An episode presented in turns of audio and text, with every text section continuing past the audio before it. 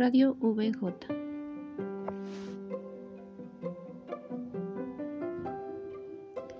Buen día a la comunidad de la Radio VJ y a todos los que nos escuchen. Me complace saludarlos nuevamente. Mi nombre es María Guadalupe Torres Reyes, estudiante de la licenciatura en Psicología.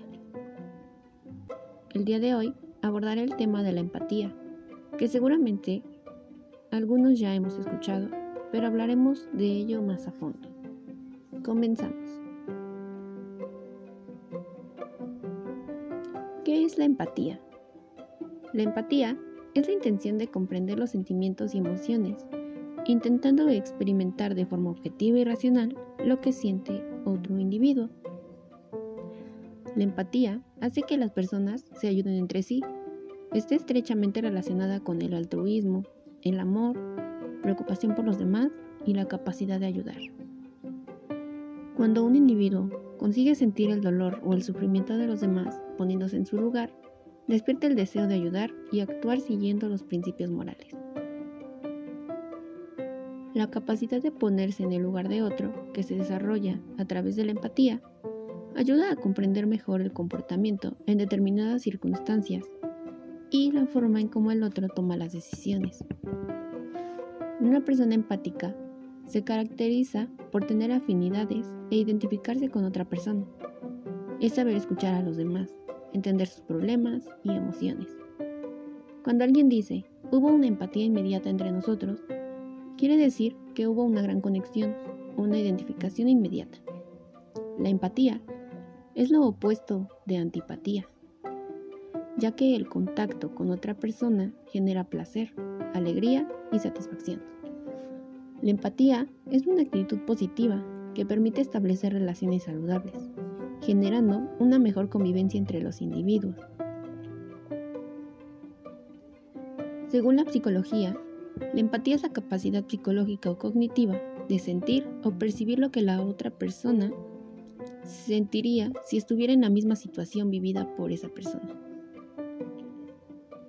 La empatía puede ser vista como un valor positivo que permite a un individuo relacionarse con las demás personas con facilidad y agrado, siendo importante el relacionamiento con los otros para mantener un equilibrio en su estado emocional de vida.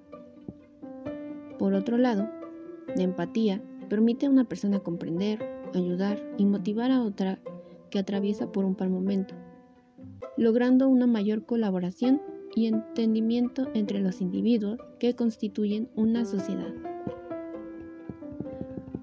Para ser una persona empática hay que reunir una serie de características. Por ejemplo, la sensibilidad de sentir lo que otros sienten. Las personas empáticas son sensibles y entienden los sentimientos de los demás. Sin embargo, en ocasiones esto puede ser un arma de doble filo porque pueden sentirse obligados a involucrarse de manera activa con el otro.